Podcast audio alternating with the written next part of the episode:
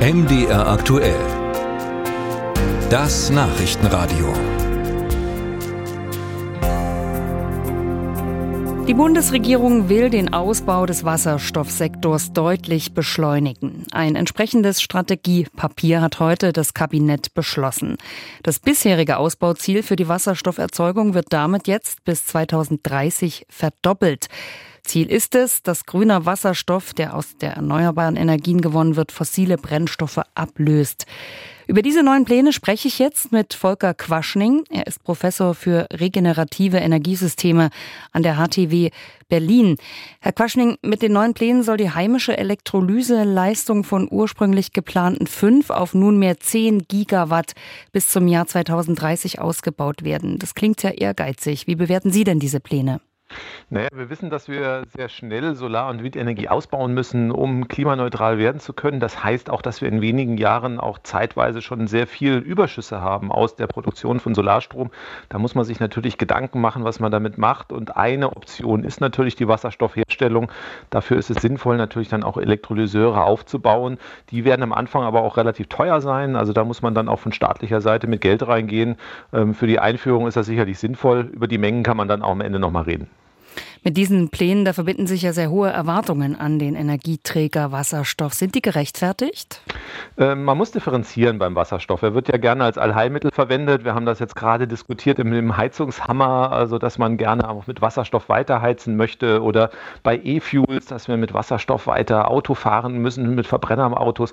Das alles wird nicht funktionieren. Das wird also, das hat auch die Regierung gar nicht mehr auf den Schirm. Das wird sie nicht sagen. Aber wenn man die Mengen anguckt, die da im Gespräch waren bei der Vorstellung der Wasserstoffstrategie, da, das reicht hinten und vorne nicht. Wir können damit weder heizen noch Auto fahren. Wir brauchen ihn für die Industrie. Da können wir das nicht hinbekommen, dass wir die Industrie klimaneutral hinbekommen.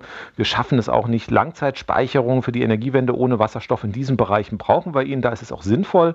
Die Mengen, die die Regierung da auch vorgesehen hat, die passen auch einigermaßen.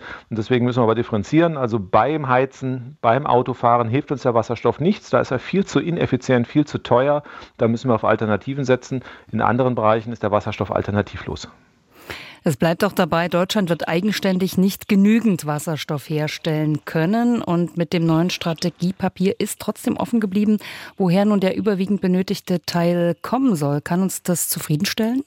Naja, gut. Bayern hat zum Beispiel im ersten Halbjahr dieses Jahres gerade mal drei Windkraftanlagen genehmigt. Da brauchen wir über Wasserstoffherstellung in Deutschland äh, nicht reden. Ähm, das müssten wir importieren. Das Importieren hat aber einen Nachteil natürlich auch. Erstmal brauchen wir wieder Länder, die diese Mengen produzieren. Ähm, wenn man da sieht, was für welchen Mengen die Regierung redet und was wir jetzt gerade für Pipe äh, Projekte in der Pipeline haben. Also in Namibia soll was passieren oder auch irgendwo in Nordafrika. Aber diese Mengen sind also homöopathisch zu dem, was wir im Prinzip brauchen. Da müsste relativ viel mehr passieren, aber das sind auch gigantische Mengen. Also man muss sagen, das, was da im Gespräch ist, das ist äh, dann etwa die gleiche äh, Produktionsmenge an Strom, die wir heute insgesamt an Stromverbrauch haben, nur für die Wasserstoffherstellung. Und das muss irgendwo im Ausland passieren. Und das sind natürlich auch sehr, sehr große Projekte. Die sind momentan noch gar nicht abzusehen. Und dann muss man über den Transport reden. Also auch das ist nicht ganz einfach. Also insofern ist da auch noch viel ungewiss dabei. Hm, die Klimaökonomin Claudia Kempfer, die hat hier bei MDR aktuell kritisiert, dass die Bundesregierung weiterhin auch auf blauen Wasserstoff setzt. Der wird ja mit Erdgas gewonnen. Wie sehen Sie das? Ja, völlig zu Recht. Also blauer Wasserstoff ist nicht klimaneutral. Er hat auch äh, CO2-Emissionen, einen Tick weniger als Erdgas, aber nicht viel. Dafür ist er deutlich teurer.